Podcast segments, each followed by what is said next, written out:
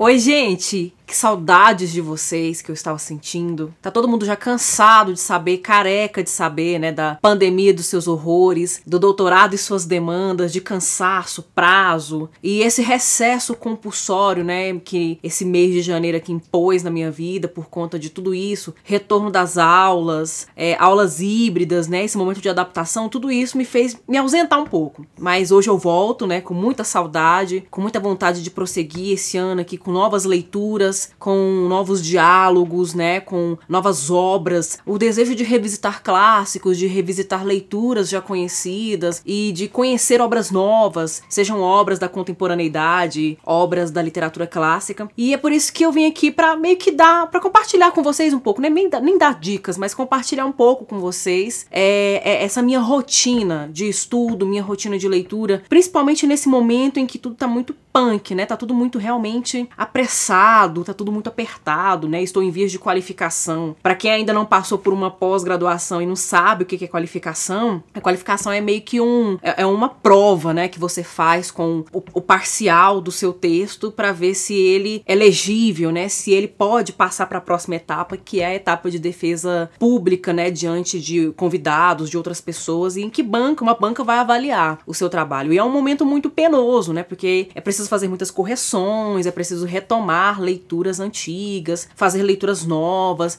Às vezes a gente muda muita coisa ou muda quase tudo, assim, no meio de um processo que já tá quase que pra hora da morte, né? Então, assim, não tem sido fácil, né? Muito café, muito energético. Ainda não recorri à Coca-Cola, mas já tive noites de insônia e muita saudade de estar aqui com vocês para poder dizer que depois de concluído todo esse processo, esse projeto, nós vamos pensar numa maneira de, de compartilhar com o canal, né, com vocês, com os inscritos que se interessam por literatura e que se interessam principalmente por essas discussões e por essas experiências que intelectualmente, que literariamente eu tenho vivenciado com esse trabalho, que passa muito pela questão da literatura de autoria feminina, né, das poetas que eu tenho lido, a questão da, da literatura e o feminismo, né, porque sim, o feminismo adentrou esse terreno para trazer contribuições muito importantes, muito significativas, não só para a literatura de autoria feminina, feminina, não só para repensar a questão do cânone, mas para a própria literatura em geral, né? Porque, como eu costumo dizer para os meus alunos e para as minhas alunas, a literatura não se separa da vida, né? A literatura e a vida andam juntas. É, a pessoa que é autora, que é autor de literatura, de poesia, né, de romance, de conto, é uma pessoa que tem uma vida, que tá no mundo, que tá na sociedade, que tá no tempo dela. Então, não tem como essas coisas serem simplesmente é, filtradas, retiradas. E por mais que se faça isso, né, por mais que se busque uma neutralidade, não adianta. Não acreditem nessa coisa de que, que o artista não pode se expressar, não pode colocar a opinião dele, não pode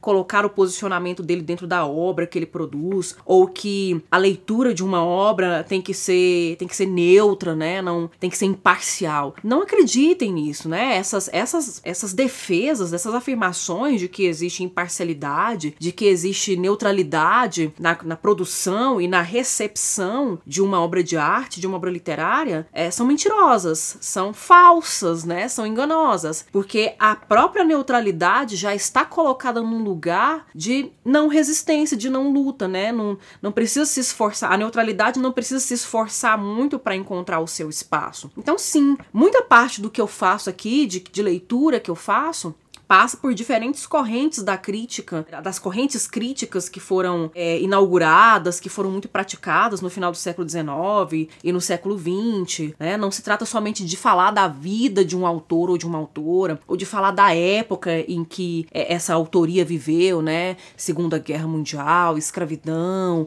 barroco, renascimento cultural. Não se trata somente disso, não se trata somente de, de falar da palavra que é escolhida e que está dentro do texto, mas é de um conjunto de todos esses elementos. É óbvio que quando a gente, por exemplo, fala de um autor tão importante, tão significativo como William Shakespeare, né, que vem de uma origem humilde, mas que consegue alcançar um lugar social de certa relevância e que consegue se comunicar com as massas e com a corte, tá lá no século XVII, né, século XVI para o século XVII, transitando aí entre o Renascimento e o Barroco, é óbvio que é muito diferente pensar as obras, a autoria, a dicção e o estilo do William Shakespeare se a gente compara, por exemplo, com uma Carolina Maria de Jesus, brasileira, é no, no século XX, uma mulher que viveu na favela, uma mulher que tinha dia que, que não tinha sequer o que comer e que simplesmente foi encontrada, né? A obra dela foi encontrada e reunida, foi autenticada por um jornalista, né? Então, são percursos diferentes. E, e quando eu falo isso, quando eu não estou comparando Shakespeare com Carolina. Estou apenas dizendo que contexto, que condição, que circunstâncias que envolvem raça, gênero, classe, época, continente, relação com a história da colonização, dos descobrimentos, tudo isso também passa, perpassa a obra literária. Inclusive, no meio desse, desse percurso, dessa história toda, né, de leituras e mais leituras,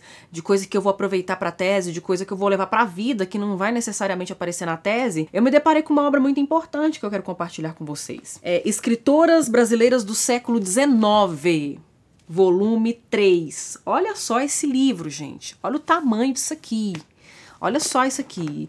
É, eu, eu conheço alguns trechos, alguns nomes que aparecem aqui, mas eu estou realmente ansiosa para poder desbravar, né, enfrentar com mais com mais detalhe, né, com mais tempo essa obra, que é muito impressionante porque aqui no Brasil, né, todos todos nós que passamos pela escolarização, pela formação básica escolar, ensino fundamental, ensino médio, é, quando a gente puxa pela memória lembranças de autoras que são estudadas nos livros didáticos, a gente lembra de muito poucas autoras, né? No máximo aparece assim, Clarice Clarice Lispector, Raquel de Queiroz, Cecília Meirelles, Lígia Fagundes Telles, Henriqueta Lisboa. É, e alguns nomes vão ficando para trás, né? Ou, ou, ou fazem apenas um, um, uma notinha muito pequenininha, né? Só uma notinha no canto da página, falando de determinada autora e citando alguma obra importante, ou sequer aparece. E aí, de, de repente, se deparar com uma obra dessa, né? Escritoras brasileiras do século XIX, volume 3. Quer dizer, tem o volume 1 e tem o volume 2. Desse tamanho, aí já dá um pouco mais de fôlego, né? Tem que respirar fundo e tem que se organizar para dar conta de, de passar pelos, pelos nomes que aqui estão, que aqui estão registrados, aqui estão reunidos. E eu quero dizer para vocês também um pouquinho de como funciona o meu ritmo de leitura, né? Porque além de trabalhar com a literatura, né, eu sou professora é, é, no ensino médio e no ensino superior. Eu preciso também fazer minhas leituras do doutorado, eu preciso fazer minhas leituras pro canal e preciso também fazer minhas leituras de deleite, né? As, é, que, eu, que eu não sou de ferro, né, gente? Eu não vou fazer só trabalho o tempo todo, né? Tem coisa que eu tenho que ler que é também por paixão e por gosto. Então, no meio de todo esse turbilhão e, e, talvez o vento mais forte que esteja soprando agora na minha cabeça é justamente o tema da tese, e não é por acaso que esse livro aparece aqui, porque é, para quem ainda não sabe, né, para quem ainda não entendeu ou não ouviu em algum outro vídeo em que eu fale disso, que eu tenho falado disso com muita frequência, falo disso inclusive no Instagram também, tenho feito postagens, posto stories principalmente, né. O, o meu objeto de pesquisa na, na, no doutorado é a autoria feminina na poesia brasileira. E aí é, há esse, esse desejo, né, de fazer um percurso de conseguir encontrar, ou pelo menos para mim, né, enumerar o maior número possível de autoras, no sentido mesmo de dar um pouco mais de visibilidade para autoras que ficaram esquecidas durante um, tempo, durante muito tempo. Então, no meio de todo esse turbilhão, são muitas leituras a serem feitas, né? E como é que eu faço para me organizar no meio disso? Porque tem deslocamento, tenho que sair de casa para ir trabalhar, tenho que sair de casa para ir ao médico, né, e fazer compras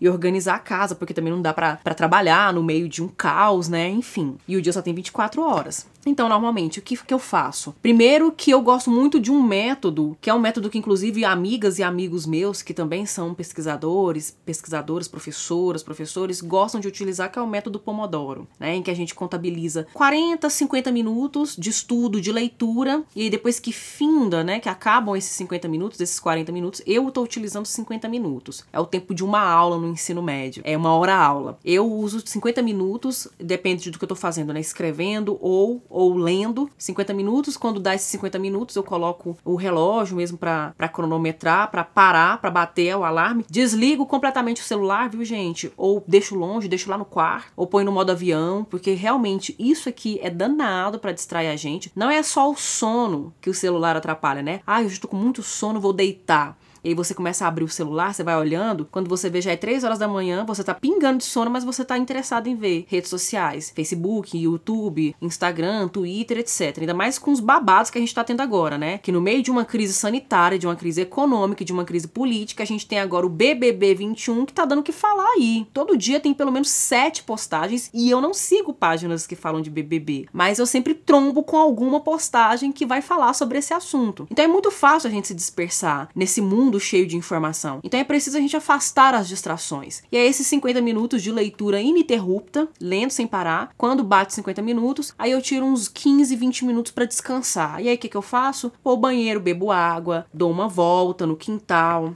ou se de repente, é, às vezes também eu tenho ido a algumas bibliotecas que estão agendando horários para não aglomerar pessoas, é, é agendando horários para as pessoas irem para lá estudar, porque às vezes em casa a gente dispersa muito, né, com essa coisa da cama, do bicho, do sofá, da televisão. Aí a gente fala, não, daqui a pouco eu vou lá na geladeira comer um doce e de repente, quando é fé, você tá ali parado na frente da televisão vendo uma bobagem qualquer. Aí quando, quando estou numa, numa livraria ou numa biblioteca que, que tá autorizando, que tá fazendo agendamento, né, de entrada de público, Aí eu vou dar uma sapiada no meio das prateleiras, né, nas estantes, olhar os livros, ver assim qual que é o meu desejo futuro, né, fazer já planejar minha lista de desejos para o futuro, quando acabar toda essa toda essa esse turbilhão, essa correria, que é essa urgência de entregar textos e objetos no prazo, né, de cumprir os prazos, de cumprir os objetivos que urgem, que gritam para serem alcançados. Então esse é o método que eu costumo utilizar, mas não é só esse método que me ajuda não. Às vezes, dependendo do dia, se uma leitura foi muito barra pesada mesmo, sabe, a leitura de difícil, eu consegui concluir, aquele sono que vinha, né? Porque tem gente que é assim, né? Tem texto que é assim também. A gente senta para ler, a gente tava ótimo, mas aí vem um sono danado e aí a gente precisa concluir. Às vezes eu me dou um presente, sabe? Me dou, me recompenso, né? Essa coisa de reforçar, como um chocolate que gosto,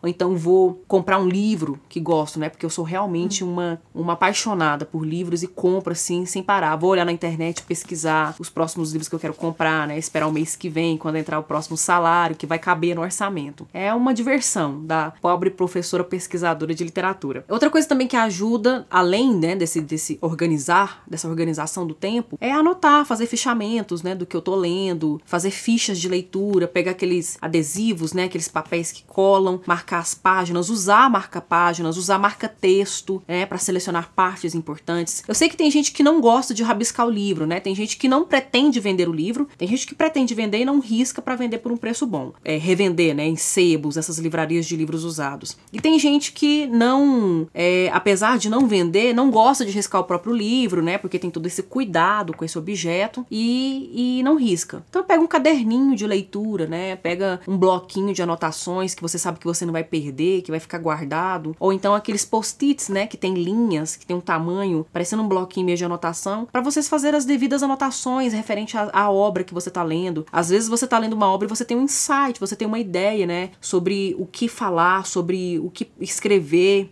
se você está produzindo trabalho ou se você simplesmente está tendo uma vivência afetiva com a obra, você anota essa experiência, você grava essa experiência para depois você revisitá-la, né? Porque a literatura é isso também, né? É uma experiência ligada com as nossas emoções, com a nossa educação sentimental, né? Vai muito para esse lugar também. Outra coisa também que outra postura que eu adoto na minha rotina de leitura e de estudos é que quando eu vou ler, por exemplo, contos, romances, é, eu não gosto muito de ler é, aqueles prefácios ou então ler críticas dessas obras, né, antes de enfrentar a obra, porque muitas vezes contamina a minha a minha experiência, né, atrapalha a minha experiência, porque às vezes eu crio uma expectativa de leitura e aí de repente eu vou para a obra e aí essa expectativa é outra, né, ela acaba se frustrando. Às vezes eu gosto mais ou gosto menos da obra e isso pode comprometer a minha relação com o texto. Outra coisa que eu considero também nessa rotina de leitura e com esse volume de livros malucos para ler é separar uma quantidade de páginas ou de capítulos a serem lidos, né? É, estabelece pelo menos um mínimo de 20 páginas por dia, pelo menos, gente. E como assim? Pelo, eu estou lendo pelo menos, leio três, quatro livros ao mesmo tempo? Eu sim, eu sou dessas pessoas, viu? Que lê quatro livros, cinco livros ao mesmo tempo, porque eu sou até obrigada a fazer isso. Tem gente que tem a opção de simplesmente terminar uma leitura e pronto, vai para a próxima. Mas muitas vezes eu não posso fazer isso, né? Muitas vezes eu tenho duas ou três leituras que são urgentes ao mesmo tempo, todas elas estão no mesmo prazo e eu preciso remanejá-las. Eu, eu acabo estabelecendo estabelecendo assim uma quantidade, 20 páginas para essa, essa aqui eu vou ler dois capítulos, essa aqui eu já leio 30 e por aí vai. Né? Então estabelecer também essa meta, né, de que você vai cumprir por dia ininterruptamente, você fazer isso todos os dias, você criar essa rotina, criar esse hábito ajuda bastante. É no meio dessa dessa loucura toda, né, no meio desse tanto de acontecimentos, dessa situação tão atípica que a gente tá, a gente tem uma esperança aí, né, vacina e tudo voltar ao normal, finalmente pra gente conseguir voltar aos nossos lugares e a rotina voltar a se adequar no no novamente. Mas eu estou muito contente